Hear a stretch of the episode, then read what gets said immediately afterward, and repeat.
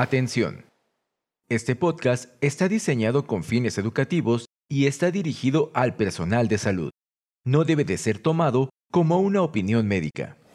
La Asociación Mexicana de Gastroenterología presenta Educación Médica Continua agradece a nuestros patrocinadores Medix, Liomon, Asofarma, Megalabs, Carnot, Xianfeng Rhine, Sanfer y Shua Pharma México.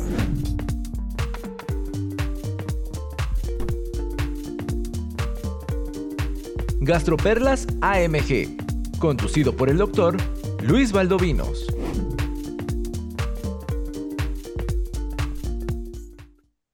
Buen día a todos, bienvenidos a este su podcast Gastroperlas AMG. Estamos en el episodio número 78 y este es el último episodio de la temporada número 2. En esta ocasión agradecemos a todos los laboratorios de educación médica continua que en conjunto patrocinan para que podamos hacer esta actividad académica este es el último podcast y lo realizamos en conjunto con la AMG y la Asociación Mexicana de Neurogastro y Motilidad. Eh, para este programa, este último podcast, tenemos dos invitados. Hablaremos de una nueva clase terapéutica para la gastroenterología, que está muy en boga porque todos hemos escuchado últimamente de ellos. Este es un fármaco para las enfermedades relacionadas con el ácido, que son de las principales patologías observadas por el gastroenterólogo. Y el objetivo de este podcast es entender esta nueva clase terapéutica y cuál es la utilidad para el gastroenterólogo. Entonces tenemos dos neurogastros expertos. Tenemos al doctor Miguel Ángel Valdovinos Díaz, Díaz, expresidente de la Asociación Mexicana de Neurogastro y Motilidad. Él es profesor de gastroenterología por la UNAM y es el jefe del Departamento de Gastroenterología del Hospital de Nutrición. Y al actual presidente de la Asociación Mexicana de, de Neurogastro y Motilidad, el doctor José María Remestroches, que es director del Instituto de las Investigaciones Médico-Biológicas de la Universidad Veracruzana. Muchas gracias por acompañarnos. Muchas gracias, Luis. Gracias a la asociación y a ti por la invitación. Gracias, Luis. Buenos días y este, un gusto de estar de nuevo con, con ustedes, ¿no? Muchas gracias a ambos por aceptar esta participación. Y bueno, para comenzar, tengo la, la primera pregunta que es para el doctor Miguel Valdovinos. Si nos puede esclarecer qué es un pick-up y cómo actúan estos fármacos. Sí, bueno, mira, los pick-ups, como mencionaste, es una nueva clase terapéutica y se refiere a que son bloqueadores potasio competitivos de la bomba de hidrógeno potasio ATPasa. Esta clase terapéutica difiere de los inhibidores de bomba de protones, dado que su mecanismo de acción es diferente. Estos fármacos lo que hacen es bloquear los canales de potasio. Como ustedes saben, lo que hace la bomba de hidrógeno potasio ATPasa es intercambiar el, eh, el hidrógeno intracelular por el potasio y eso hace que se secrete hidrógeno hacia la luz eh, de la célula parietal y del estómago para formar el ácido, de tal forma que al bloquear en forma reversible los canales de potasio, eh, inhiben la secreción o la formación de ácido clorhídrico.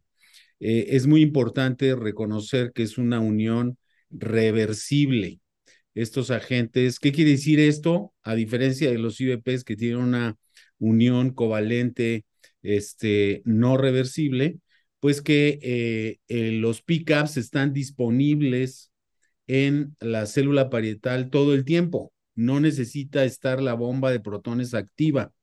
Inhiben las bombas tanto activas como las inactivas. Esa es la gran diferencia. En cambio, el IVP, como su unión es irreversible, se tiene que esperar, o sea, una vez que das un fármaco, se tiene que esperar a que eh, se administre una nueva dosis para que esta nueva dosis del fármaco actúe sobre las otras bombas de protones. Esto es lo que hace una clase terapéutica más eficiente y más potente. Perfecto, muchas gracias, doctor Valdovinos. Y bueno, él nos acaba de resumir en pocas palabras cómo funcionan estos nuevos fármacos. Pero una pregunta muy frecuente cuando los médicos escuchan de estos nuevos fármacos es, entonces, si actúa como los, o bueno, similar a los inhibidores de bomba, ¿es un inhibidor de bomba más? Esta pregunta se la hacemos a José María. Esto es una nueva clase terapéutica, que construyamos la experiencia clínica con una nueva clase terapéutica. En la década de los ochentas, el que dominó este tipo de eh, padecimientos fueron los bloqueadores H2. En la década de los noventas fueron los IVPs, omeprazol y todas sus moléculas derivadas, y pasan casi 30 años para que finalmente llegue a nuestra disposición una nueva clase terapéutica que son los inhibidores competitivos eh, del potasio. Entonces, no, no son IVPs, creo que tenemos que construir nuestra evidencia, la experiencia clínica con base en una nueva clase terapéutica. Y creo que esto debe ser también muy eh, eh, estimulante, emocionante, que 30 años después sigamos teniendo oportunidades, nuevos fármacos, porque tenemos que recordar que a, pesar de todo tenemos necesidades no satisfechas en reflujo, en helicobacter, en enfermedad ácido péptica. Entonces, esto es eh, el inicio de una nueva era, vamos a, ponerlo así, ¿no? Que se oye muy, muy este, emocionante la, la palabra, ¿no? Pues justo, nos de decir Chema, no es lo mismo, son fármacos diferentes, pero bueno, una, algo muy frecuente en esto, que ya nos hablaron un poco de farmacología, cómo actúan, cómo se unen, pero bueno, ¿cuáles son los objetivos o los parámetros objetivos que tenemos que nos ayudan a evaluar la eficacia de los medicamentos antiácidos, doctor Valdovinos? Sí, bueno, básicamente eh, su eficacia se mide en la, el tiempo eh, en el cual una dosis de estos antisecretores elevan el pH intragástrico por arriba de 4. Este es uno de los parámetros más efectivos. Entonces, entre más tiempo tengamos el pH intragástrico por arriba de 4, los eh, antisecretores serán más efectivos. Entonces, pues sabemos que para eh, curar una eh, o cicatrizar una úlcera péptica se, necesita un pH intragástrico arriba de 4 para, al igual que para curar una eh, esofagitis por reflujo. Sin embargo, para erradicar el Helicobacter pylori se requiere de un pH por arriba de 6. Entonces, entre más tiempo después de una dosis de estos agentes se mantenga el pH intragástrico por arriba de 4, su efectividad será mayor. Esto es desde el punto de vista farmacocinético o farmacodinámico, mientras que desde el punto de vista clínico la efectividad se mide en resolución de los síntomas, pirosis, regurgitaciones o síntomas extraesofágicos, o bien la cicatrización de la esofagitis. Entonces, eh, en forma concreta, el mantener el pH intragástrico por arriba de 4 y eh, cicatrizar las lesiones, eh, ya sea de esofagitis, de úlcera péptica, etcétera, o la resolución de los síntomas son los parámetros que debemos de considerar para medir la eficacia de estos fármacos. Perfecto, pues bueno, ya nos habló el doctor Valdovinos de que esto, cómo se mide la, la eficacia de estos fármacos y nos dijo que tienen una unión reversible, o sea, no como los medicamentos, los IVPs que era irreversible. Y una duda muy frecuente en los clínicos es, bueno, si estos medicamentos son reversibles con el canal de potasio, ¿su eficacia es menor, José María? No, yo creo que tenemos mucho ese concepto de que, ah, entonces, si es irreversible es más potente y si es reversible pierde eficacia. Esos son conceptos farmacológicos que a veces como clínicos creemos entender y la verdad es que no, no, no lo entendemos como es. Propiedades importantes de esta eh, capacidad del pick-up de unirse de forma reversible, lo decía Miguel Ángel, es que primero se, se, se diferencia de los, de los IVPs porque no son eh, prodrogas. El IVP es una prodroga. Este fármaco en el momento en que lo ingieres, rápidamente se superconcentra en la célula parietal y se va a unir de forma reversible a estos eh, canales de potasio en bombas activas o inactivas. Esa eh, capacidad de que sea tan rápido hace que la inhibición sea mucho más eficaz, más pronto, permanezca más tiempo y la reversibilidad del fármaco en algún momento sí nos va a llevar a que necesitemos una siguiente dosis 24 horas después, ¿no? También recordar que estas nuevas eh, moléculas están a merced de la fisiología digestiva. O sea, yo bloqueo una nueva bomba de protones hoy y al rato o mañana se crean nuevas bombas de protones. Entonces, la reversibilidad no tiene mucho que ver con la cuestión de la eficacia clínica. Muchas gracias, José María. Bueno, creo que acabas de tocar un, un, tema medular de estos fármacos. Estos no son prodrogas, ya vienen activos. Entonces, típicamente los IBP los teníamos que dar en ayuno para que funcionaran de manera adecuada, para que se absorbieran, se activaran y después se pegaran a las o se unieran a las bombas activas.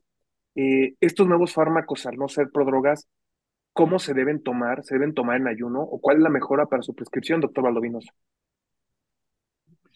Bueno, a diferencia de los IVPs, que recordar que todos los IVPs de liberación retardada tienen una capa entérica, esa capa entérica, pues obviamente tiene que llegar hasta el duodeno.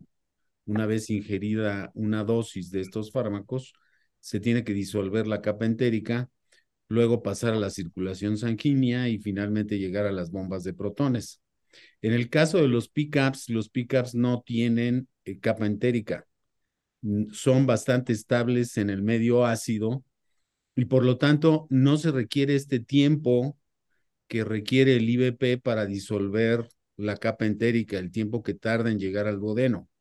De tal forma que se pueden tomar estos fármacos sin necesidad de la ingesta de alimentos o que tener una relación con la ingesta de alimentos. Los IVPs tradicionalmente deben de ingerirse de 60 a 30 minutos antes del desayuno o la cena. Los pickups se pueden tomar indistintamente de la ingesta de alimentos. Y hay estudios muy interesantes en donde la farmacocinética y la farmacodinámica del pick-up no es interferida por la ingesta de alimentos. Entonces, los estudios de investigación se hacen en forma comparativa con los IVPs, ingiriéndolos a la misma, al mismo tiempo que los IVPs, es decir, antes del desayuno. Pero la ventaja terapéutica y farmacológica de los pick-ups es que se pueden tomar indistintamente de la ingesta de alimentos.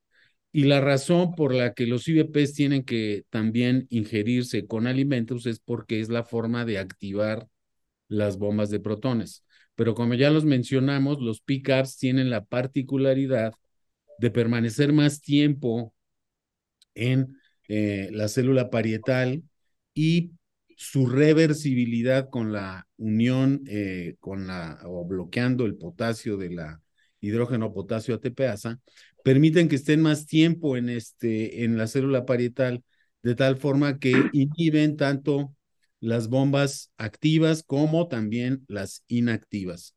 Entonces, eh, se pueden tomar indistintamente a cualquier hora. Perfecto, pues creo que, que, nos ha dado una perla de estos medicamentos, esta vez una de las mayores ventajas clínicas que, que a mi parecer o considero. Y bueno, otra duda muy importante en, la, en los médicos cuando presentamos este fármaco es, ¿qué pasa con el potasio intracelular al bloquear la salida del potasio en la célula parietal? ¿Habrá problemas con esto en la célula parietal, Chema? Es una duda frecuente que tienen. No, no, se parece un poco a la, a la pregunta previa en cuanto a farmacocinética, farmacodinámica lo queremos llevar rápido a nuestra práctica clínica. Recordar que el, potasio es un ion intracelular que es importante para muchos procesos metabólicos. Es, es, en este caso, el potasio está dentro de la célula. Sabemos que esas concentraciones altas de potasio son fundamentales para eh, el ciclo celular y es una, como una llave que activa a la bomba de protones. Si yo la bloqueo, el potasio dentro de la célula va a permanecer igual, o sea, no se va ni aumentar ni disminuir, no va a haber unas mayores concentraciones de potasio, no va a pasar a, la, circulación sanguínea, de tal manera que no debe haber ningún temor, ningún problema, no es un efecto secundario la hipercalemia por estos fármacos, es nada más eh, un poco el mecanismo de acción. Potasio dentro de las células siempre va a existir y tiene que estar en concentraciones altas siempre. Sí, digo aquí nada más recordando que el potasio intracelular es más o menos 150 mil equivalentes y el potasio extracelular es 3.4 mil equivalentes. Entonces, realmente no se modifica mucho estas concentraciones. Muchas gracias, José María. Y bueno, ya hemos hablado mucho de los pickups, pero ¿nos puede decir, doctor Valdovinos, qué moléculas están completamente aprobadas actualmente para el uso en humanos? Sí, bueno, la historia de los pickups se data desde los 80 con la, eh, prototipos de estos fármacos. Eh, posteriormente apareció el linaprazam, que desafortunadamente por efectos tóxicos no se comercializó. y eh, actualmente están disponibles sobre todo en el mercado asiático, aprobados tanto en Japón, China y Corea, varias moléculas que son el bonoprasam, el tegoprasam, el fexuprasam y el revaprasam. Estos son los cuatro, eh, las cuatro moléculas que están aprobadas en, eh, en Asia. En México, la COFEPRIS ya ha aprobado el tegoprasam, el bonoprasam y el fexuprasam. Entonces, de, tal forma que estos son los tres moléculas que pronto estarán disponibles ya en México. Muchas gracias, muy puntual la, respuesta. Y bueno, sabemos que cuando uno da IBP, este fármaco tarda más o menos cuatro horas en actuar. Respecto a, a estos fármacos, los pickups, ¿cuánto tiempo tardan en actuar, José María? E, esta es una de las ventajas farmacológicas más importantes, es prácticamente eh, inmediata, o sea, tú desde la primera dosis, en el momento en que llega el fármaco a la célula estamos hablando de que en los primeros 30 minutos ya hay evidencia, eh, por lo menos eh, fisiológica, a través de la supresión ácida y el incremento del pH intragástrico que el fármaco actúa. O sea, es desde la primera dosis. Estas propiedades de que no son prodrogas, son altamente selectivas, eh, son reversibles, eh, hacen que el fármaco actúe desde la primera toma. Y ahí la no dependencia también de la cuestión del alimento que, comentaba Miguel Ángel, ¿no? Perfecto. Pues muchas gracias, José María. Pues ya nos comentó José María que estos fármacos son extremadamente rápidos, o sea, funcionan muy rápido comparando con la clase terapéutica que actualmente tenemos. Pero bueno, esto significa, doctor Valdovinos, que estos fármacos cicatrizan más rápido las lesiones. Bueno, esta pregunta se contestan con, con los ensayos clínicos que se han realizado en forma comparativa con los IBPs. Y la respuesta es sí, efectivamente hay evidencia que en esofagitis por reflujo, por ejemplo, esofagitis leves y esofagitis graves, la cicatrización de las lesiones es mucho más rápida que con los IBPs. A dos semanas de tratamiento se observa una diferencia ya significativa cuando se comparan los pickups versus los IBPs.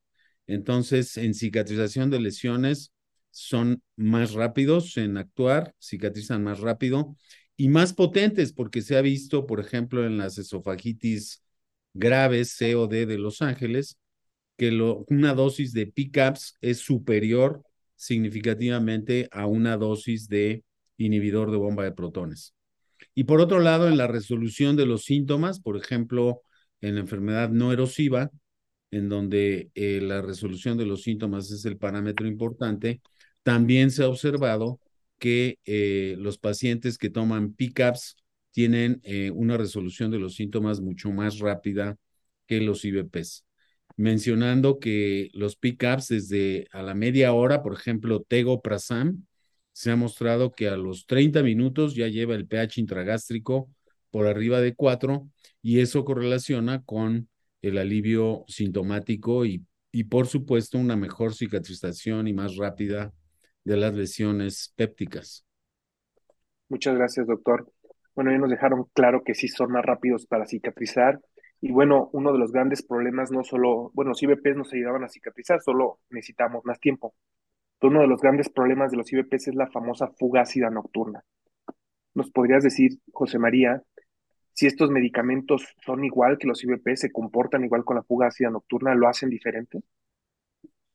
No, el, el concepto de fuga ácida nocturna es eh, recordar eh, con los IBPs y con los bloqueadores H2 que son fármacos que tenían vidas medias eh, muy cortas, cuatro, seis, ocho horas, algunos IBPs un poco más, y es eh, esa producción de ácido que aparece en el periodo nocturno que no era susceptible de haberse bloqueado por la dosis previa de IBP. Y, y lo que esperamos y lo que se empieza a demostrar ya con los pickups es que ese tiempo en el que el pH del estómago está por arriba de 4, que ese es el parámetro farmacológico de potencia, sí se demuestra que eh, la dosis que se administra en la mañana pueda ser suficiente para evitar esto. Sin embargo, hay que mencionar que no hay mucha evidencia clínica todavía al respecto y habrá que esperar específicamente cómo se comporta en síntomas nocturnos, que ese sería la manifestación clínica de la fugacidad nocturna. Lo mencionó Miguel Ángel, sí ya hay alguna evidencia clínica, pero creo que tenemos que esperar más, tanto en reflujo nocturno con eh, manifestaciones extraesofágicas y no en todos los eh, PICAPs, menciona ya Miguel Ángel por ahí un par de moléculas más, eh, fue Robaprasan. Hay que también tener este, nosotros, desde el punto de vista clínico, la capacidad de analizar cada uno de estos pickups, cuál es su indicación y qué hay de evidencia disponible, porque eso es lo que va a hacer la diferencia para que empecemos a utilizar uno ponderando a otro, ¿no? Perfecto, muchas gracias, José María. Y bueno, ya hablamos un poquito de, del, del, reflujo y tal vez las ventajas que tiene con el reflujo. Pero bueno, hablando un poco de H. pylori, que sabemos que es un problema frecuente en el país, hablando otra vez en términos un poco fisiológicos, doctor Miguel, ¿nos puede decir qué pH se necesita alcanzar para erradicar H. pylori? Sí, creo que ya lo había mencionado, se requiere un pH intragástrico por arriba de 6 es por eso que cuando utilizamos IBP para erradicar el Helicobacter pylori, tenemos que dar doble dosis. Y bueno, esto también se ha ensayado con los pickups utilizando doble dosis. Y la ventaja es de que se ha observado que con los pickups se logra una 80% eh, del tiempo una, un pH intragástrico por arriba de 6, comparativamente con un 50% que se logra con la doble dosis de IBPs, de tal forma que el pH intragástrico por arriba de 6 en un tratamiento de, erradicación para el Helicobacter pylori con PCAPS se logra en el 80% del tiempo que estamos utilizando los medicamentos. Es algo impresionante. Y por lo tanto, esto ha redundado en que los PCAPS tienen una mejor tasa de erradicación del Helicobacter pylori cuando se utilizan esquemas convencionales. De hecho, hay estudios comparativos en cepas resistentes a claritromicina, en donde el uso de PCAPs en esquemas de erradicación es significativamente superior a los IBPs. Esto quiere decir que entre mayor inhibición de ácido tengamos, la efectividad de la erradicación del Helicobacter pylori será mayor. Entonces, de tal forma que seguramente veremos en nuestro país esquemas con pickups, con eh, esquemas tradicionales que ya no se utilizan, como es eh, el uso de amoxicilina y claritromicina. Eh, con pickups, probablemente la eficacia de este tratamiento tradicional sea más efectiva que en los IBPs. Entonces, sí, realmente estos, esta es otra de las ventajas terapéuticas desde el punto de vista clínico de los pickups, mayor efectividad en la erradicación del Helicobacter pylori. Muchas gracias. Bueno, ya nos dijo el doctor Valdovinos que mejoran la tasa de erradicación. ¿Sabes, José María, en qué porcentaje la mejoran y cuántas veces al día deberíamos administrar el pickup? Bueno, aquí una de las, de las ventajas, tiene varias ventajas incorporar un pickup en el esquema de erradicación. La primera es que los esquemas se proponen más cortos, o sea, se empiezan a proponer esquemas de 7 de siete a 10 días en lugar de 14, utilizando alguno de los fármacos que tenemos cierta resistencia en México, como amoxicilina y claritromicina. Y, no es que cambie la resistencia, pero sí la mayor supresión permite que actúe mejor el antibiótico. Entonces, eh, es menos tiempo el, tratamiento y la dosis. Los esquemas eh, recomiendan 50 eh, miligramos de tegoprazán, por ejemplo, lo que llevaría a que fuera una sola toma en lugar de dos tomas del IBP. Entonces es menos tiempo, menos fármaco, alcanzando tasas de erradicación por arriba del 80-90%. Yo sí creo que aquí en México tenemos que esperar, tenemos que ver cuál va a ser nuestra realidad, pero sí espero que alcancemos nuevamente esas cifras por arriba del 80% que hoy en el país no existen. Muchas gracias, José María. Y bueno, eh, regresando un poco más a cuestiones farmacológicas, por allá en el 2012, no sé si recuerdan, se hizo muy famoso el CIP2C19. porque algunos IBPs parecían interactuar con este y alterar la efectividad de, algunas, de algunos fármacos que se utilizaban para la prevención o profilaxis secundaria en, en infarto. También se hizo famoso el CIP34A. ¿Qué nos pueden decir de estos dos este, citocromos, doctor Valdovinos, respecto a los PICAPs? ¿Tienen interacciones farmacológicas igual que los IBPs? Sí, bueno, esta es una pregunta que siempre ha causado inquietud y efectivamente, como tú mencionas, con los IBPs, dado que se metabolizan por esta isoenzima este, 12-19, pues se ha visto que hay polimorfismos de eh, metabolizadores extensos o rápidos de los IBPs, metabolizadores intermedios y metabolizadores lentos. Y obviamente la efectividad de los IBPs en metabolizadores rápidos es menor que en aquellos que son metabolizadores lentos. Otra de las ventajas farmacológicas de los PICAPs es que no hay polimorfismos eh, que se hayan demostrado de metabolismo eh, con la isoenzima 1219. Los PICAPs no se metabolizan por esta vía de este citocromo P450 y se metabolizan por la isoenzima 3A4, de tal forma que esto los hace todavía eh, eh, más efectivos en el sentido de que al no haber estos polimorfismos, pues no nos debemos de preocupar si tenemos un metabolizador rápido o lento de los pickups, como es en el caso de los IBPs. Y la otra ventaja terapéutica es que la interacción droga-droga, es decir, fármaco-fármaco, es decir, eh, por ejemplo, IBPs con clopidogrel, como tú lo mencionabas, eh, eh, no existe. Entonces, no tenemos que preocuparnos o las interacciones fármaco-fármaco son infinitamente menores con los pickups que con los inhibidores de bomba de protones.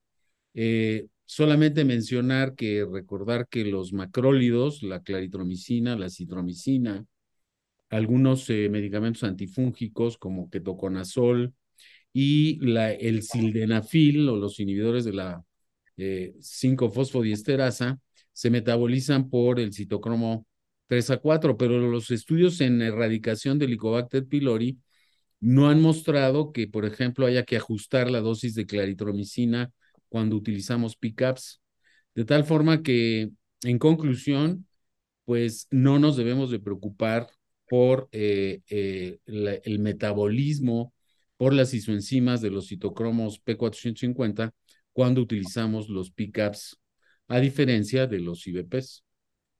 Bueno, muchas gracias, doctor, por esta respuesta. Parece que, que los pacientes que usan muchos fármacos, estos fármacos a futuro van a ser prometedores. Y bueno, aprendiendo un poco de la historia, cuando salieron los IBPs, al poco tiempo se documentó que le van la gastrina, luego se empezó a preocupar mucho por los problemas gastrointestinales como el cáncer gástrico, que después de un tiempo se documentó que, que no había ninguna relación, pero respecto a la gastrina y los pickups a ser más potentes, José María, ¿qué nos podrías decir? ¿Qué pasa con la gastrina?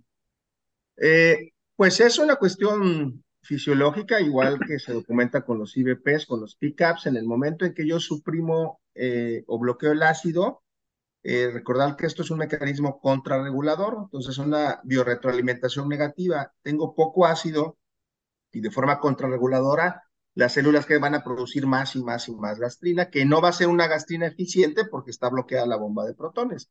Entonces, tener estos niveles altos de gastrina, como lo mencionaba Miguel Ángel, se, se, ha documentado, pero al día de hoy, y lo que se está tratando de vigilar, cosa o lección aprendida con los IBPs, es la posibilidad o el riesgo de eh, tumores neuroendocrinos o adenocarcinoma, y no está documentado ningún efecto eh, relacionado con este. Quizás va a ser muy similar a los IBPs, donde veamos dilataciones quísticas glandulares, estas especies como de pseudopólipos, que son un marcador de su presión ácida, pero tener estos niveles altos de gastrina el día de hoy no parece conferir un riesgo, igual que lo que se documentó con los IBPs.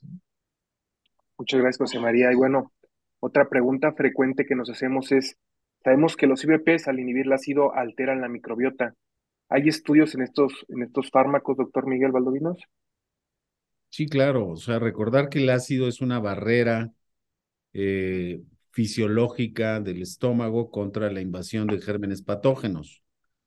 Y bueno, lo que se ha observado con los IBPs es que hay un síndrome de sobrecrecimiento bacteriano y se ha observado la única, eh, vamos a decir, relación causa-efecto que se ha demostrado es que cuando utilizamos un IBP, los pacientes pueden tener un mayor riesgo de infecciones entéricas.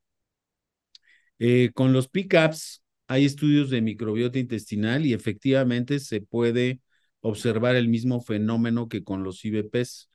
Se altera la composición de la microbiota y hay un sobrecrecimiento bacteriano en el intestino delgado.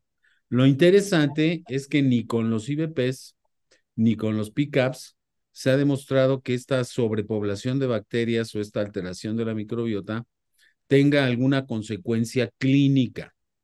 No se ha demostrado que esto eh, se asocie con algún problema. En Japón, en Corea, con estos fármacos, no se ha demostrado que haya un mayor riesgo de infecciones entéricas hasta el momento, ni de infecciones por clostridioides difícil. Entonces, la el mensaje aquí es, si impactan en la microbiota intestinal. No sabemos en este momento cuál sea el impacto clínico que tenga esta alteración de la microbiota. Lo que sí sabemos es que pues no hay eh, de qué preocuparnos en forma importante.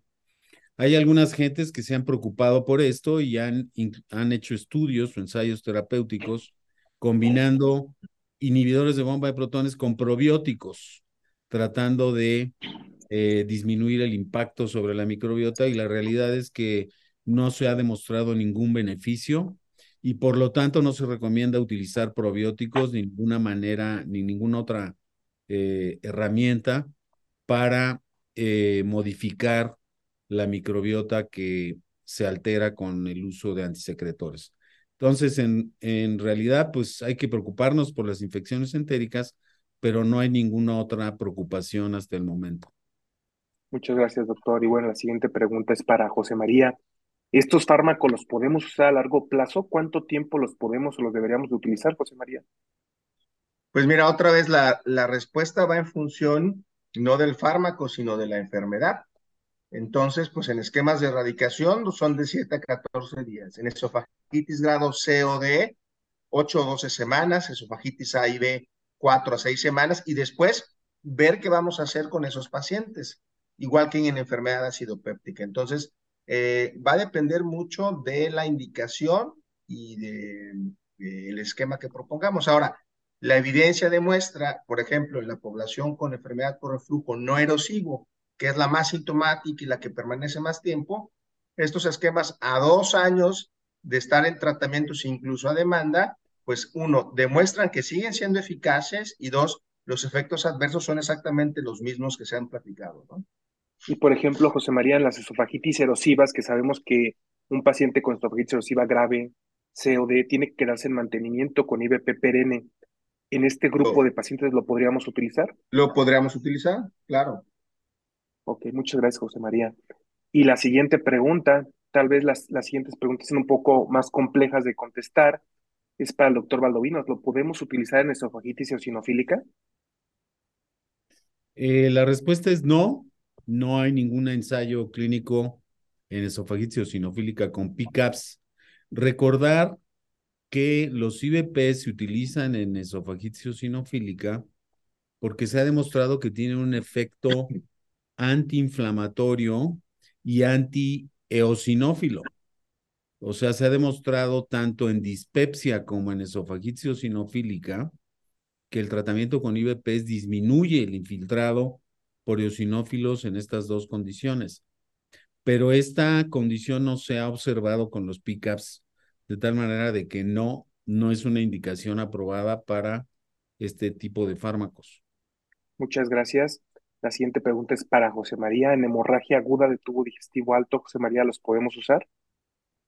Pues en hemorragia aguda, que yo recuerde, no hay ninguna evidencia. O sea, recordar que en hemorragia aguda, la administración intravenosa del IBP en una dosis de carga y luego una infusión ha demostrado que es una medida terapéutica que salva vidas, incluso antes de, de un, este, de un estudio endoscópico. Con, con estas moléculas se antoja muchísimo poderlos utilizar, pero no hay evidencia. Eh, seguramente, si más adelante hay un pick-up intravenoso que pueda tener esta eh, ventaja, eh, habrá que explorarlo. ¿no? Muchas gracias, José María. Y la siguiente pregunta, ¿qué, qué pasa con pacientes pediátricos y embarazadas, doctor Valdovinos? No hay ninguna evidencia, no se ha ensayado en población pediátrica, por lo tanto, no se debe usar ni en niños ni en mujeres embarazadas. ¿Y en pacientes cirróticos, José María? Pues igual, este, eh, igual que los IBPs, o sea, no hay una restricción que yo, que yo conozca. Esta cuestión incluso de que sea una droga que actúa rápidamente, que no necesita ser metabolizada, tiene esa ventaja y esa seguridad. Entonces, eh, en el paciente cirrótico no, no hay una contraindicación, se pueden usar. Perfecto. Doctor Miguel, en el paciente con falla renal. Bueno, todos los fármacos, realmente la gran mayoría de los fármacos tienen cierto grado de eliminación renal y lo que se recomienda es que en, en insuficiencia renal moderada o grave, cuando haya tasas de filtración glomerular por debajo de 25 mililitros por minuto, entonces sí conviene eh, ajustar dosis. En falla renal eh, no leve, no se pueden utilizar sin ningún problema. Perfecto. Y bueno, ya nos dijeron que son prodrogas, que no necesitan metabolismo. Típicamente el paciente con diabetes está con polifarmacia. ¿Qué nos puede decir de los pacientes con diabetes? ¿Se pueden usar estos fármacos, José María?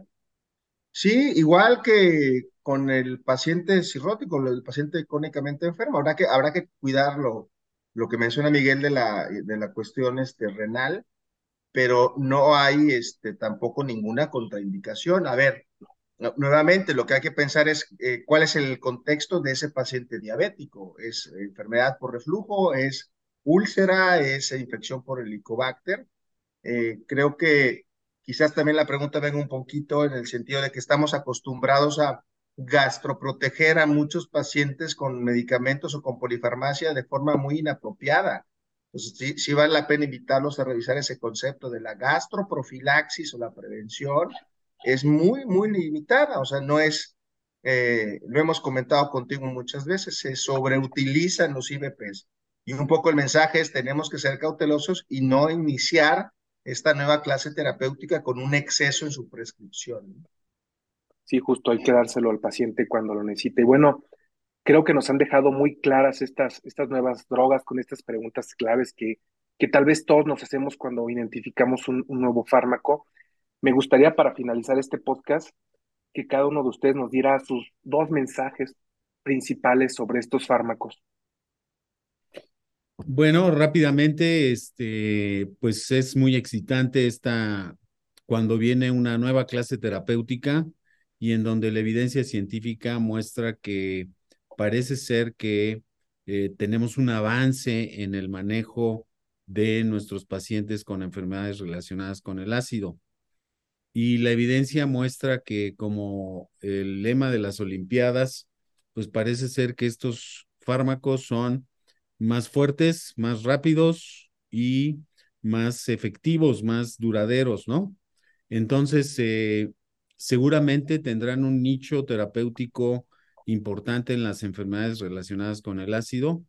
Y eh, bueno, dependerá mucho también de su costo y dependerá mucho también de que eh, tengamos consensos internacionales que podamos discutir ampliamente cuáles son las verdaderas ventajas y las indicaciones precisas de, de estos fármacos y el otro mensaje importante, pues solo utilizarlos cuando verdaderamente están indicados.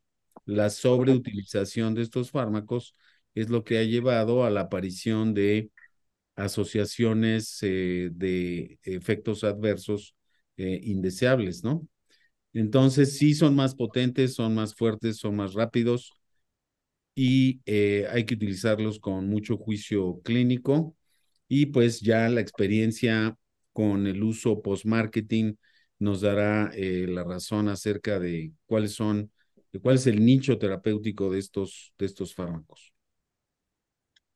Yo, mis mensajes agregando a lo que dice Miguel Ángel es, primero, que sí los visualicemos como parte de nuestra ah, armamentario terapéutico el día de hoy.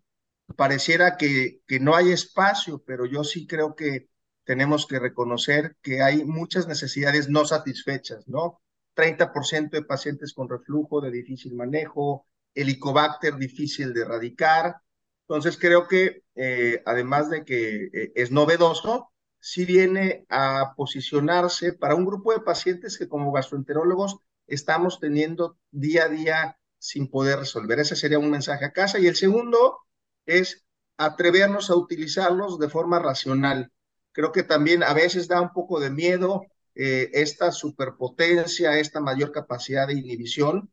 Yo creo que eh, la reflexión es, esto ha pasado con todos los fármacos que inhiben la secreción ácida, ¿no? Un poquito la duda, después el temor con los efectos adversos, que es lo que estamos viviendo con los IBPs, y lo traspolamos a las nuevas clases terapéuticas. Yo creo que hay que eh, tener esa confianza de lo que se está mostrando con la evidencia clínica y cómo se están vigilando esos efectos adversos con otras clases terapéuticas, lo que me lleva a mí en este momento a estar este, bastante eh, a la expectativa, emocionado y listo para utilizarlos de manera racional, ¿no?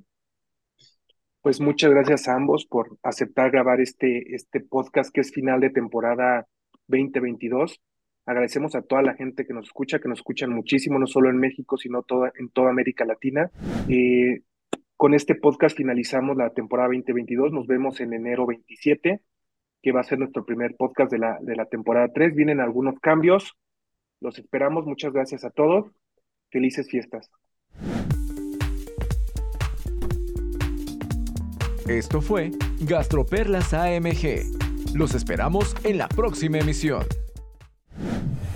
La Asociación Mexicana de Gastroenterología presentó. Educación Médica Continua agradece a nuestros patrocinadores. Medix, Liomon, Asofarma, Megalabs, Carnot, Xianfeng Rhine, Sanfer y Shua Pharma México. Atención. Este podcast está diseñado con fines educativos y está dirigido al personal de salud. No debe de ser tomado como una opinión médica.